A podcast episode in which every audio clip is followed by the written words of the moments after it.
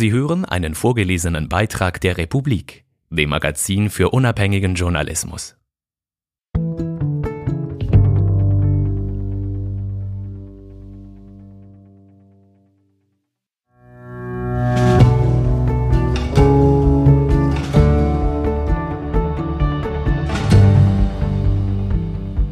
Erleben wir die letzten Monate der Demokratie in Amerika oder die letzten von Donald Trump in Freiheit oder gleichzeitig beides? Showdown von Konstantin Seibt. Gelesen von Jonas Rüegg. John Adams, der spätere zweite Präsident der USA, brachte den Grundgedanken der amerikanischen Verfassung 1780 auf die berühmte Formel A Government of Laws and not of Men. Dass die Gesetze nicht die Köpfe entscheiden, war damals ein radikal neues Konzept und ein erfolgreiches. Die amerikanische Verfassung, geschrieben 1787 und zwei Jahre später umgesetzt, ist die älteste der Welt, die im Kern unverändert in Kraft ist. Bis heute steckt ein Stück Papier im Herzen der Vereinigten Staaten. In anderen Ländern schwören Staatsdiener auf Gott, auf Vater oder Mutterland, auf Präsident oder Königin. In den USA leistet man seinen Eid auf die Verfassung. Ihr wichtigstes Ziel war die Freiheit von Tyrannei, die Macht des Einzelnen zu brechen, aber auch der Mehrheit. Ihre Verfasser waren fast alle Puritaner, die wegen religiöser Verfolgung aus Europa geflohen waren. Als Angehörige einer Minderheit trauten sie den Buchstaben mehr als den Menschen. Bis heute regelt das Recht fast alles. Die USA ist das Land von absurden Schadenersatzsummen, ellenlangen Formularen, einem byzantinischen Gerichtswesen und einem obersten Gerichtshof, der in politischen Fragen fast allmächtig ist. Kein Wunder haben die Vereinigten Staaten die mit Abstand höchste Anwaltsdichte der Welt. Fast 250 Jahre hielt das System bis sich zeigte, dass die beste Strategie einer zum Staatsstreich entschlossenen Minderheit darin besteht, dieses Rechtssystem zu kapern, um damit zu verwirklichen, was die Gründerväter verhindern wollten. Die Tyrannei einer einzigen Partei, eines einzigen Mannes. Der Ausschuss Vielleicht eine der letzten Hoffnungen ist der Untersuchungsausschuss zum 6. Januar 2021. Obwohl eigentlich niemand viel von ihm erwartet hatte. Das, weil die Fakten bekannt waren. Präsident Trump hatte ohne jeden Beweis behauptet, seine Wiederwahl nur wegen Betrugs verloren zu haben.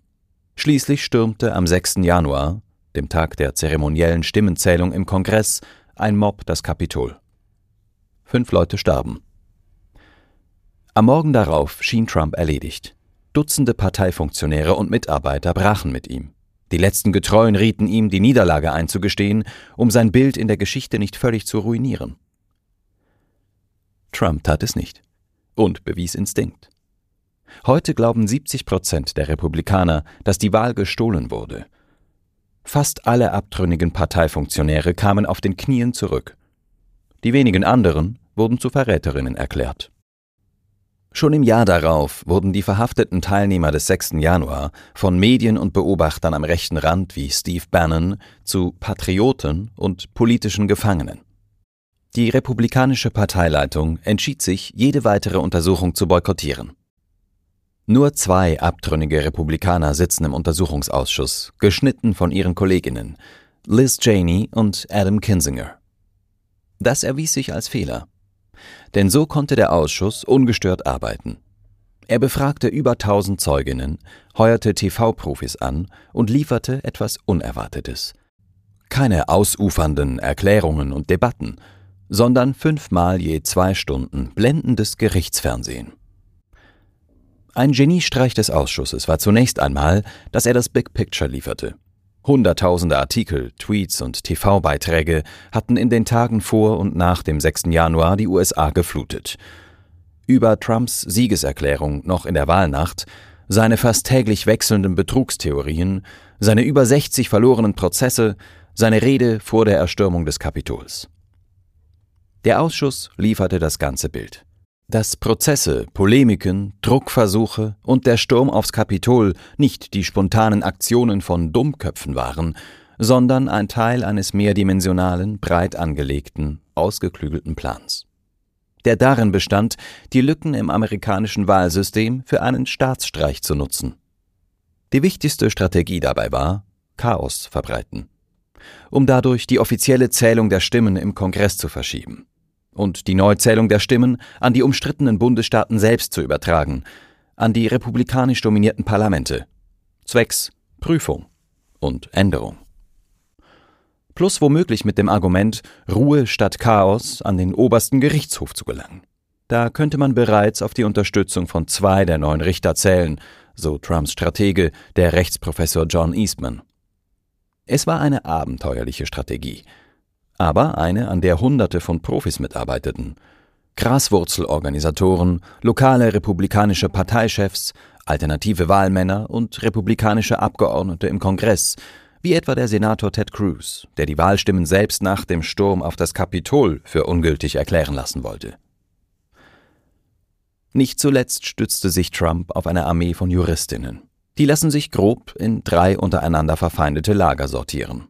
Das Team Normal, bestehend aus Profis im Weißen Haus, das Team Crazy mit Professor John Eastman und Trumps persönlichem Anwalt Rudy Giuliani, das Team Kraken mit der Anwältin Sidney Powell und Trumps ehemaligem Sicherheitsberater Michael Flynn. Team Kraken schlug Trump vor, das Militärrecht auszurufen und die Wahl unter bewaffneter Aufsicht zu wiederholen. Zwei Sachen waren überraschend. Erstens, und das hätte ihm niemand zugetraut, der Umsturzversuch war wahrscheinlich die komplexeste Aktion, die Trump in seiner Regierungszeit zustande brachte. Auch persönlich war es seine härteste Arbeit und, wie man fürchten muss, sein historisches Vermächtnis. Zweitens scheiterte dieser Plan weit knapper, als man damals vermutet hatte. Unter Eid. Dass der Putsch nicht klappte, lag an einer Handvoll Republikaner, die sich weigerten, trotz Drohungen des Präsidenten, die Wahl für ungültig zu erklären. Es war der zweite Geniestreich des Komitees.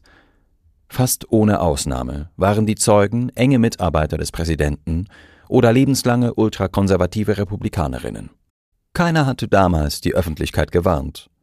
Doch nun, unter Eid, sprachen sie völlig anders als je zuvor. Klar, knapp, ohne Schwurbel. So beschrieb Trumps ehemaliger Justizminister William Barr Trumps Lawine an Betrugsvorwürfen trocken als Bullshit und den Präsidenten als abgekoppelt von der Realität. Trumps Wahlkampfmanager Bill Stepien und Jason Miller sagten, dass sie Trump davor gewarnt hätten, den Sieg schon am Wahlabend zu verkünden. Aber Trump habe stattdessen auf den offensichtlich angetrunkenen Rudy Giuliani gehört.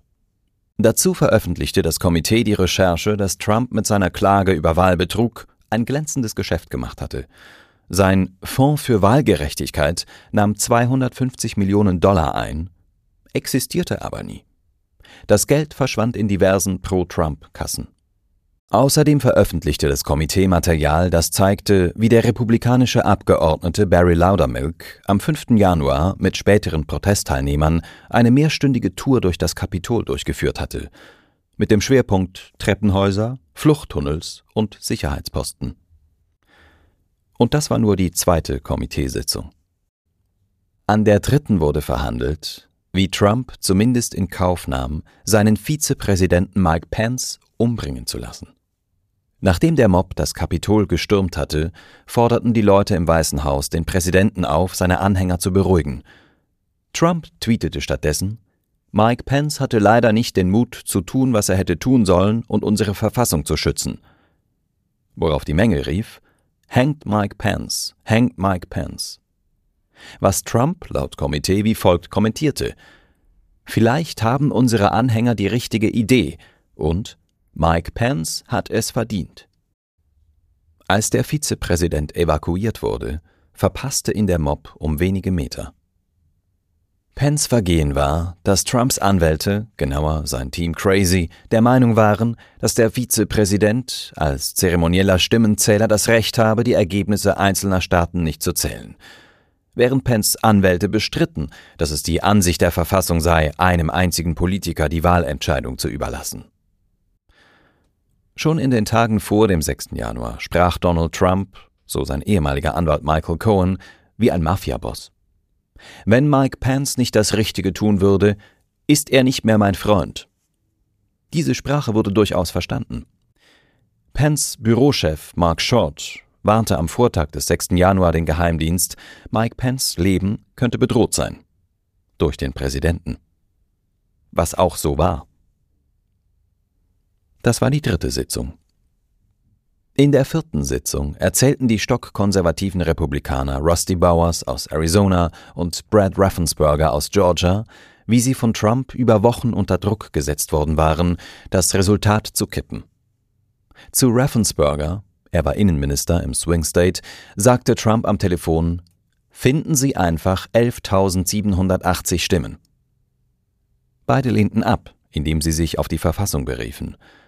Bowers sagte, Sie wollen, dass ich gegen meinen Eid handle, aber ich breche meinen Eid nicht. Und Raffensperger, die Zahlen sind die Zahlen. In der fünften Sitzung berichtete die ehemalige Spitze des Justizministeriums, wie Trump kurz nach Weihnachten zu seinem kurzzeitigen Justizminister Jeffrey Rosen sagte, erklären Sie die Wahl für korrupt und überlassen Sie mir den Rest. Rosen weigerte sich, worauf ein Untergebener, ein Anwalt für Umweltfragen, sich ins Weiße Haus schlich und Trump den Vorschlag machte, die Wahl offiziell für korrupt zu erklären, wenn man ihn zum Justizminister mache. Das überzeugte Trump. Am Nachmittag des 3. Januar wurde der Umweltanwalt bereits als Justizminister im Telefonlogbuch des Weißen Hauses geführt. Doch kippte Trump seine Entscheidung nach einer mehrstündigen Sitzung erneut, weil ihm sämtliche Spitzen des Justizministeriums mit sofortigem Rücktritt drohten. Der Höhepunkt des Gesprächs war übrigens der Moment, als der Vize-Justizminister dem Anwalt für Umweltfragen an den Kopf warf: Sie sind Umweltjurist. Gehen Sie zurück in Ihr Büro und wir rufen Sie, wenn wir irgendwo ein Ölleck haben. Zum Schluss teilte das Komitee mit, dass sechs in den Plan verwickelte republikanische Abgeordnete bei Trumps Abschied vergeblich eine Begnadigung verlangt hatten. Ebenso wie Trumps Rechtsprofessor John Eastman, der per Mail schrieb, ich habe mich entschieden, auf der Begnadigungsliste zu stehen, falls diese noch in Arbeit ist. Kurz, das Komitee macht etwas wirklich Gefährliches für Trump. Einen Kriminalprozess. Es bemühte sich um eine Beweiskette, um Trump möglichst sämtliche Schlupflöcher zuzunageln. Indem es ihn nicht als Dilettanten, Lügner oder Verrückten, sondern, wie einen Mafiaboss, als strategischen Kopf einer kriminellen Verschwörung porträtierte. Damit zog es gleich zwei Männer zur Verantwortung. Donald Trump und Merrick Garland, den amtierenden Justizminister. Denn nur Garland hat die Möglichkeit, den ehemaligen Präsidenten strafrechtlich anzuklagen. Laut Umfragen sind nach den ersten fünf Sitzungen 58 Prozent der Amerikanerinnen dafür, dass Trump der Prozess gemacht wird. Und da ahnte noch niemand etwas von der sechsten Sitzung. Metastasen die Frage ist, ob es nicht bereits zu spät ist, der Schlange den Kopf abzuschlagen. Denn Trump hat längst überall Metastasen gebildet.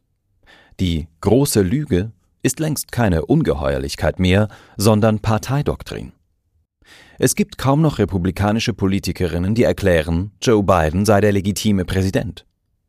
Dafür umso mehr solche, die es als ihr wichtigstes politisches Ziel sehen, dass so etwas nie wieder passieren wird eine gestohlene Wahl, was heißt ein demokratischer Wahlsieg.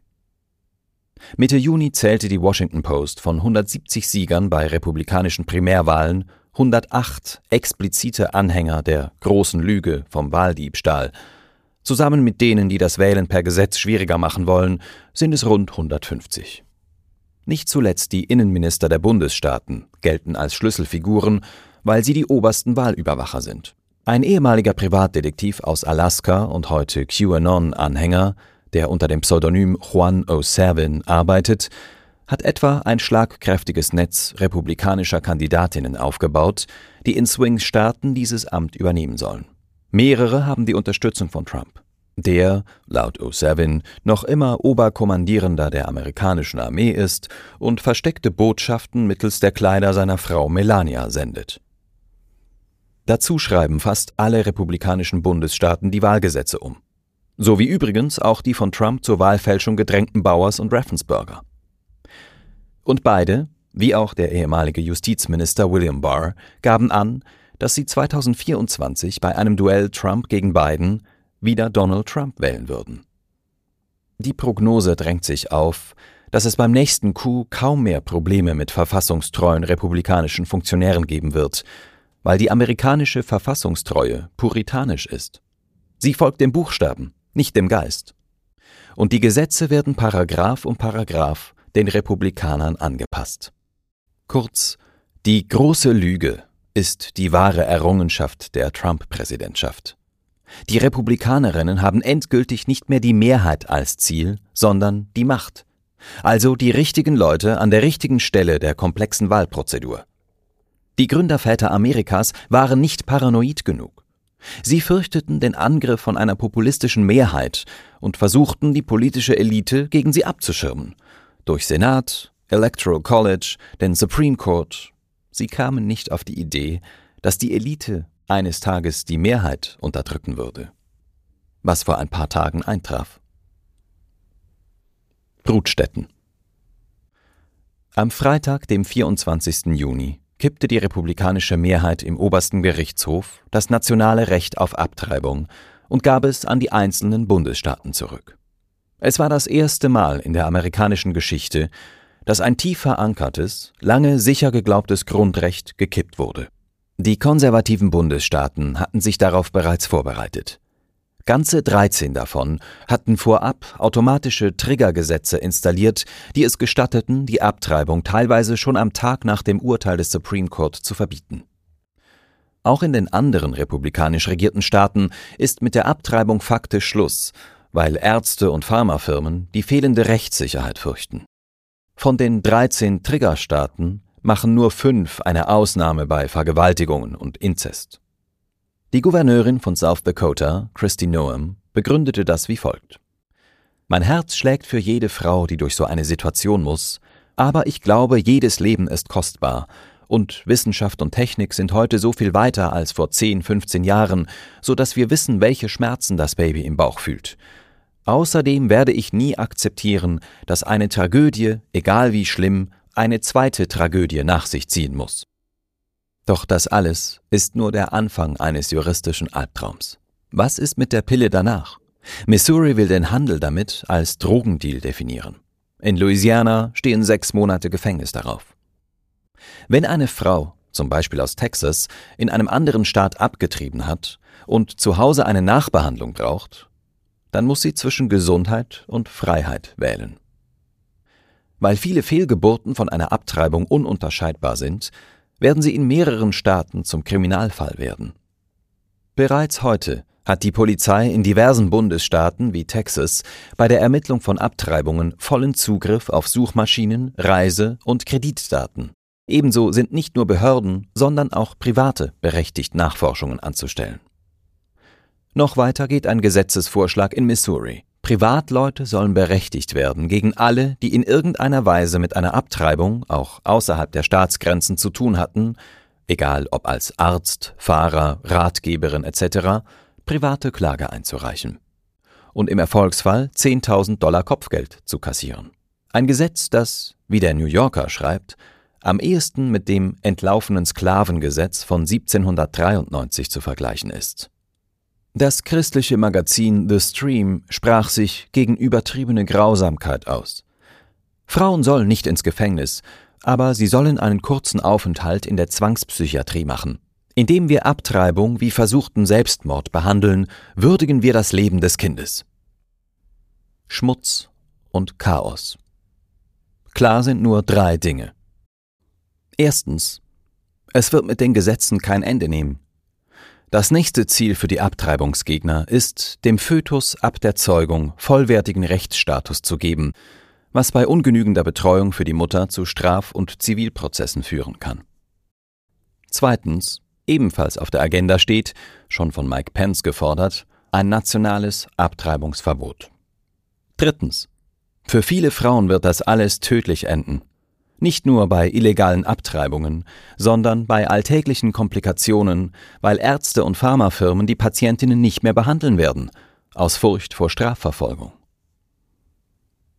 Grausamkeit. Nach der Geburt ist das Leben der Kinder weniger wert. Ein Halbwüchsiger verbarrikadierte sich im Mai in der Primarschule im texanischen Uvalde in zwei Klassenzimmern und schoss mit einer Halbautomatik auf die Kinder. Die Einsatzpolizei rückte in voller Montur an und wartete über eine Stunde auf die Schlüssel des Hausmeisters. Während die Polizei draußen wartete, verbluteten Kinder. Andere beschmierten sich mit dem Blut der Leichen ihrer Freunde und verhielten sich reglos und draußen vor der Schule hielten weitere Polizisten unterdessen die Eltern in Schach. Als er ein paar Tage später gefragt wurde, was er den Eltern der erschossenen Kinder mitteilen wollte, sagte Ken Paxton, der Generalstaatsanwalt von Texas, Ich bin überzeugt, dass Gott immer einen Plan hat, und das Leben ist kurz, egal wie es läuft. Präsident Biden twitterte, in den letzten zwei Jahrzehnten wurden mehr Schulkinder durch Schusswaffen getötet als Polizisten und Soldaten im Dienst zusammengenommen.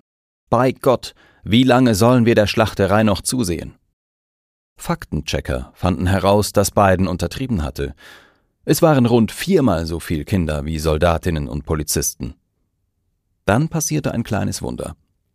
Die Demokraten brachten mit ein paar Republikanerinnen, die nicht mehr zur Wiederwahl stehen, ein paar milde Waffengesetze durch den Kongress. Nur des gleichen Tags, ein Tag vor der Abtreibungsentscheidung, der oberste Gerichtshof ein seit 111 Jahren bestehendes Waffengesetz aus New York aufhob, das für das öffentliche Waffentragen Auflagen macht. Ab sofort kann jeder in den USA öffentlich eine Handfeuerwaffe tragen. Die Polizisten von Uvalde müssen übrigens nicht viel befürchten. Weil Polizisten, selbst wenn sie ein Verbrechen begehen, laut oberstem Gerichtshof nicht zivilrechtlich mit Schadenersatz belangt werden können. Man fürchtet, dass dann auf die Gemeindekasse zugegriffen würde. Sie meinen es ernst. Das Abtreibungsurteil war ein politisches Signal. Die rechte Minderheit ist stark genug, die Macht zu übernehmen. Es spielt keine Rolle, dass die breite Mehrheit das Recht auf Abtreibung befürwortet. Und keine Rolle, dass die Republikaner in sieben der letzten acht Präsidentschaftswahlen nie das Volksmehr erreichten die Ausnahme war 2004 George W. Bush versus John Kerry. Eine Rolle spielt nur die nackte Macht. In der wichtigsten Schaltzentrale der USA, dem Supreme Court, haben die Republikaner aktuell eine 6 zu 3 Mehrheit. Dank drei Trump-Nominationen bestimmen damit sechs erzkonservative Richterinnen, gewählt auf Lebenszeit. Ihre Urteilsbegründung war fast beleidigend flach. In der fast 250 Jahre alten Verfassung steht über Abtreibung kein einziges Wort. Wie auch über Frauen nicht. Also ist dieses Recht erfunden bzw. Sache der Politik. Also der Wähler in den einzelnen Bundesstaaten. Das Urteil brach mit einer alten Tradition. Mit fast keinem Wort wurde im Abtreibungsurteil auf die Konsequenzen für die amerikanische Bevölkerung eingegangen was es für das tägliche Leben von Millionen Familien, für die Rechtssicherheit, für die Wirtschaft, für den politischen Frieden bedeutet, wenn ein 50 Jahre geltendes Recht per Federstrich gelöscht wird. Traditionell betrachtete sich der Obergerichtshof als Instanz, um die herum die Amerikanerinnen ihr Leben organisieren könnten. Deshalb hielten auch stockkonservative Richter das Recht auf Abtreibung in Kraft, weil die Leute damit planten. Außerdem, so argumentierte die unterlegene, dreiköpfige Minderheit, seien die Freiheitsrechte der Verfassung ungenügend. Weil etwa das Recht auf freie Rede noch keine Freiheit bringt, ohne das Recht auf ein Privatleben. Zu lieben, wen man will, eine Familie zu gründen, mit wem und wie man will, frei vom Staat persönliche Entscheidungen treffen zu können. Doch diese Zeiten sind vorbei. Die radikale Mehrheit im obersten Gerichtshof gibt sich nicht einmal mehr Mühe, ihre Begründungen auf Ausgewogenheit zu schminken. In den nächsten Tagen veränderte das oberste Gericht weiter die Vereinigten Staaten. Es sprach dem Footballcoach einer öffentlichen Schule das Recht zu, mitten auf dem Spielfeld zu beten. Eine lange undenkbare Aufweichung der Trennung von Kirche und Staat. Es erlaubte der Republikanischen Partei von Louisiana eine Neueinteilung der Wahlbezirke, die dafür sorgte, dass die stark gewachsene schwarze Bevölkerung nur in einem einzigen Bezirk eine Mehrheit hatte. Ein dortiges Gericht hatte das verboten, weil die Macht der schwarzen Stimmen damit ausgelöscht würde. Es gab der Polizei von Oklahoma wieder vollen Zugriff auf die indianischen Stammesgebiete.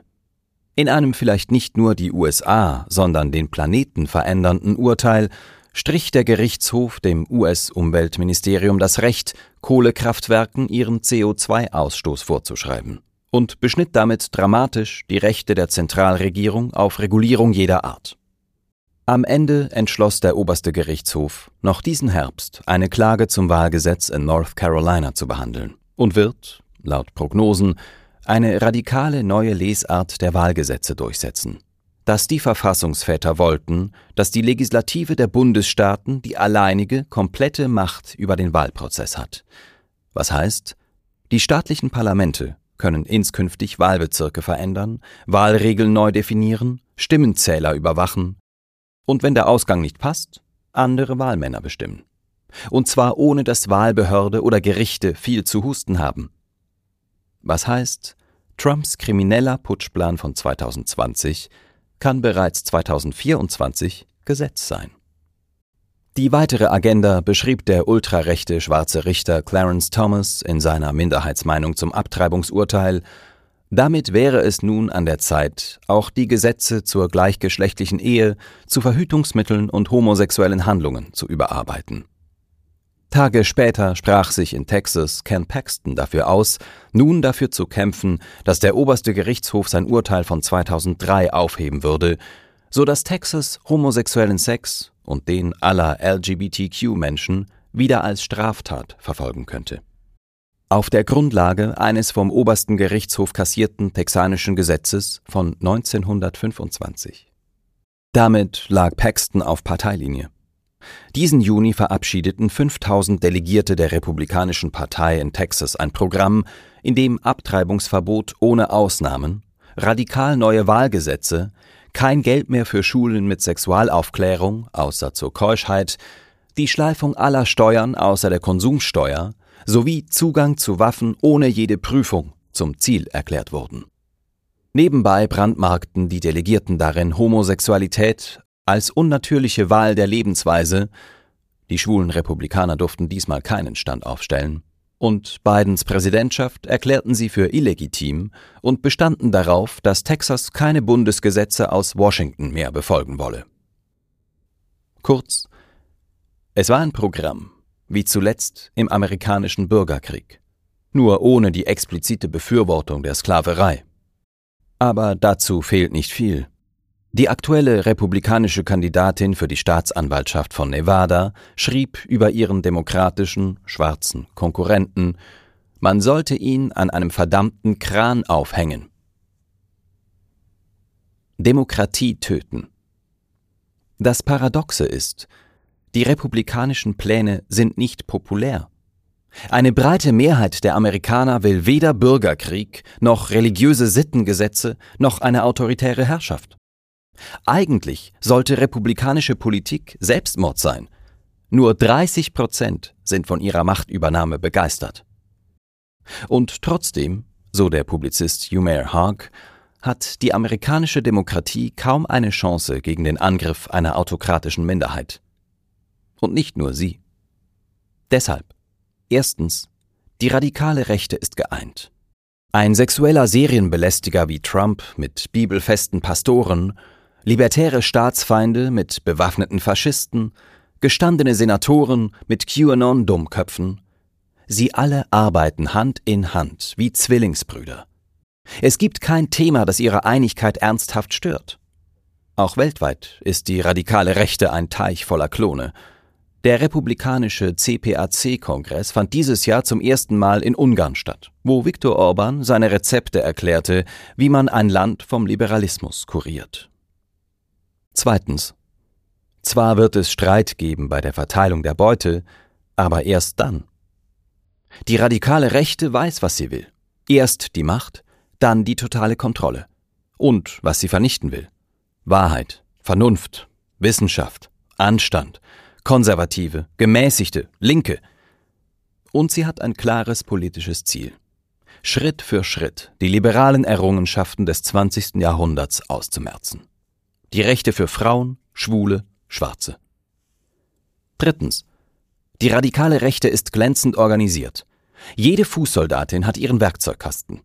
Die Rechte ist Profi geworden für Druckkampagnen auf und neben dem Netz, für Empörungswellen, Shitstorms, Drohungen. Und sie hat ein perfekt geschlossenes Mediensystem aufgebaut. Dutzende Buchverlage, hunderte Online-Magazine, zehntausende Internetforen bis hin zum Nachrichtenimperium von Fox News. Viertens. Und ihre Parteigänger sind mit Haut und Haar motiviert.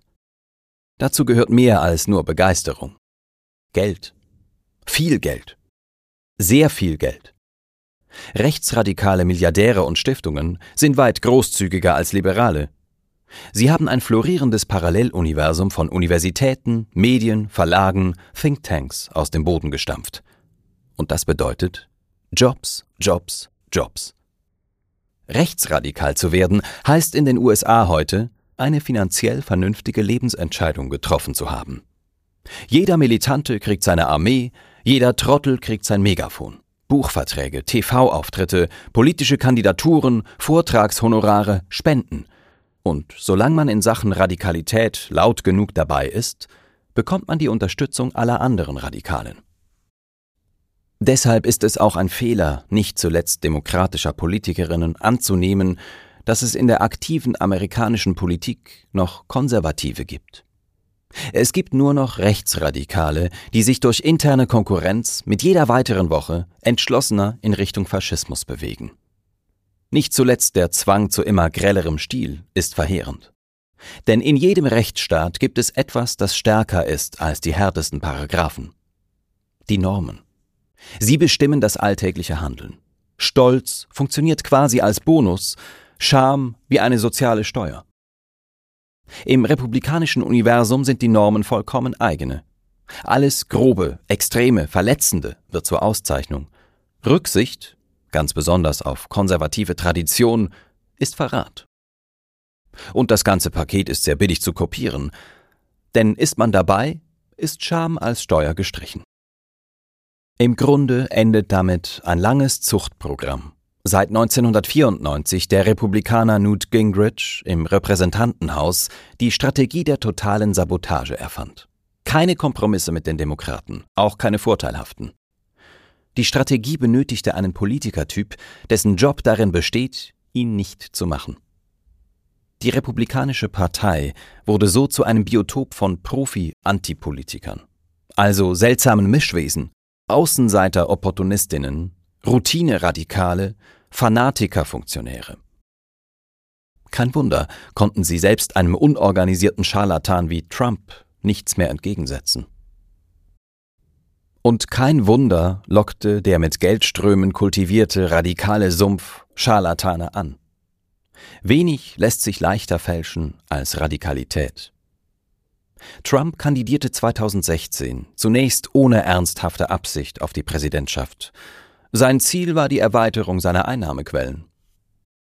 Zu seiner Verblüffung entdeckte Trump, dass betrügerische Politik gegenüber betrügerischem Business den Vorteil hat, nicht zur Verantwortung gezogen zu werden. Ich könnte mitten auf der Fifth Avenue stehen und jemanden erschießen, und ich würde keine Wähler verlieren. Denn wird ein politischer Scharlatan erwischt, droht im republikanischen Universum meist nichts. Milliardäre wie Wählerinnen scheißen auf Korrektheit, solange die Radikalität stimmt. Seit letzten Dienstag läuft das größtmögliche Experiment dazu. Der größte Kriminalfall der USA. Das sechste Hearing des Ausschusses zum 6. Januar schlug alles. Nicht nur die anderen fünf Hearings, sondern jeden anderen Gerichtsfall in den USA. Jeden anderen Gerichtsfall. Cassidy Hutchinson, die Zeugin, erst 25, war zuvor nur Insidern bekannt, doch denen aus täglichem Kontakt.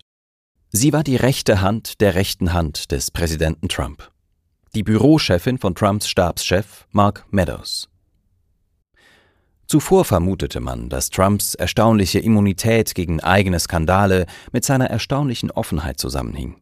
Trotz exakt 30.573 Lügen im Amt kündigte er fast alle Schurkenstücke offen an, so dass er den Radar von Presse und Publikum austrickste.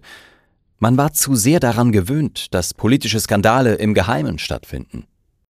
Trumps beste Verteidigung für jeden Tabubruch war, dass einem alle sagten, krass, aber nichts Neues. Auch seinen Staatsstreich kündigte er Monate im Voraus an. Falls er nicht gewinne, werde er nie das Resultat akzeptieren. Auch das, was Hutchinson sagte, war im Weißen Haus kein Staatsgeheimnis. Nur, dass es bis jetzt noch kein Mitarbeiter erzählt hatte.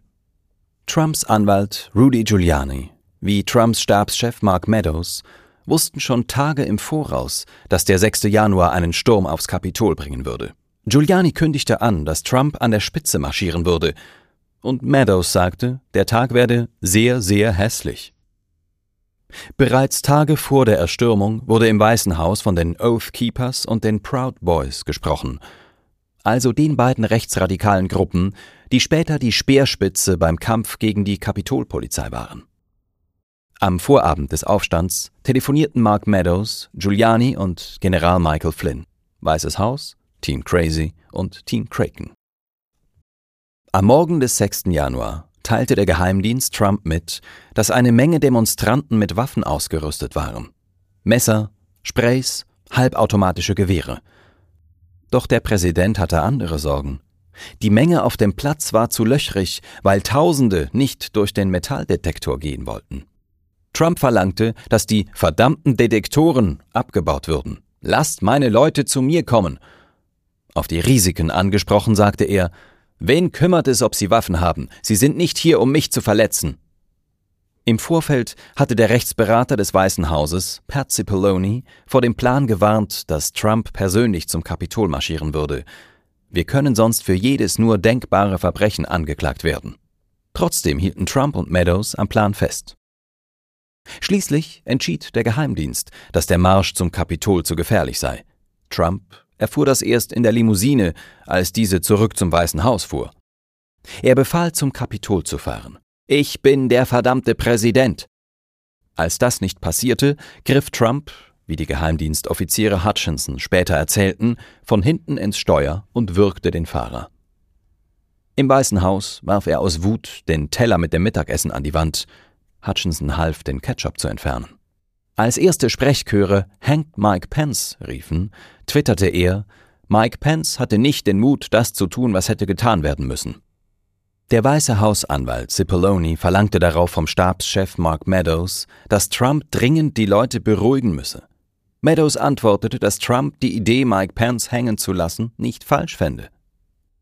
Über Stunden bestürmten Abgeordnete, Fox News-Moderatoren, Anwältinnen und sogar Trumps Kinder den Präsidenten, die Masse im Kapitol zur Ordnung zu rufen.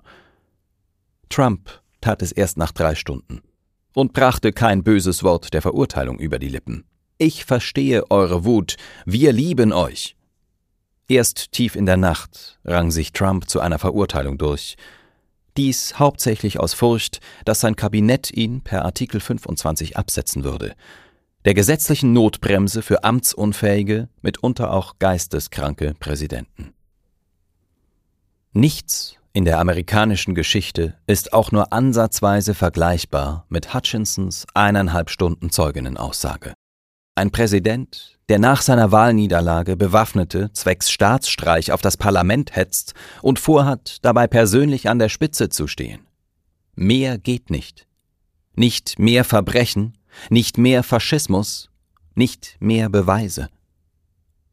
Hutchinsons Aussage war kein rauchender Colt, sondern ein rauchender Granatwerfer. Doch wie gesagt, über eine Anklage Trumps entscheidet nur ein einziger Mann der Justizminister Merrick Garland. Doch klar ist auch, es bleibt ihm zunehmend wenig anderes übrig. Wenn Trump damit durchkommt, ist nichts an der amerikanischen Demokratie mehr unantastbar, und der nächste Putsch wird unvermeidlich. Die große Frage ist, ob er sich noch verhindern lässt. Die republikanische Presse versteifte sich auf die Debatte, ob Trump in der gepanzerten Limousine überhaupt die Möglichkeit gehabt habe, ins Steuer zu greifen und kolportierte aus Geheimdienstkreisen das Gerücht, dass die fraglichen Agenten Hutchinson widersprächen. Zwar sprachen bis jetzt alle, die Trump für schuldig erklären, unter Eid, und alle, die ihn für nicht schuldig erklären, nicht unter Eid. Doch die republikanische Strategie ist klar. Sie sprechen, statt vom größten Skandal des Jahrhunderts, von der größten Lüge des Jahrhunderts. Im Übrigen gibt es, wenn man republikanische Politiker fragt, wichtigere Themen. Inflation und Benzinpreis. Und die Republikaner haben erschreckend intakte Chancen, dass ihre Strategie einer Herrschaft der Minderheit bei der nächsten Wahl aufgeht. Jüngst etwa kam die Nachricht, dass vor den Zwischenwahlen eine Million registrierte Wählerinnen das Lager gewechselt haben, von Demokraten zu Republikanern. Zwar stimmt, dass das klassische Reservoir der Republikaner schrumpft, der Anteil weißer Wählerinnen in den USA, wie auch der Anteil von evangelikalen Christen an der Bevölkerung. Zum ersten Mal bezeichnet sich die Mehrheit der Amerikanerinnen als nicht religiös. Nur bedeutet das nicht, dass man von einer zukünftigen republikanischen Regierung so die geringste Rücksicht erwarten kann.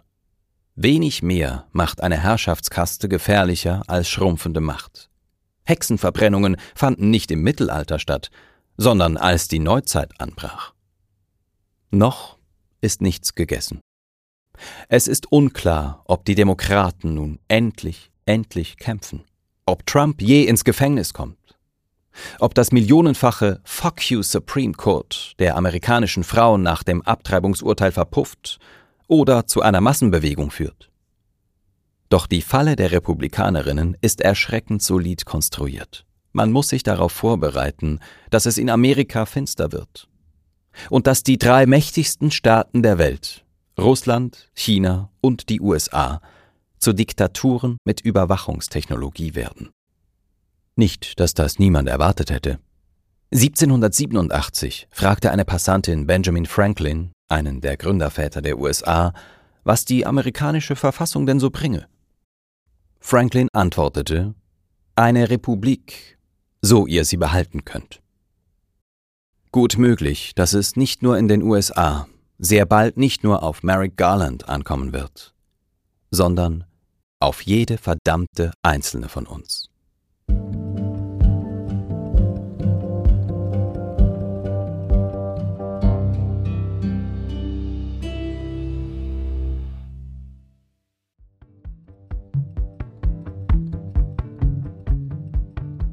Hallo, Sie haben eben einen vorgelesenen Beitrag der Republik gehört.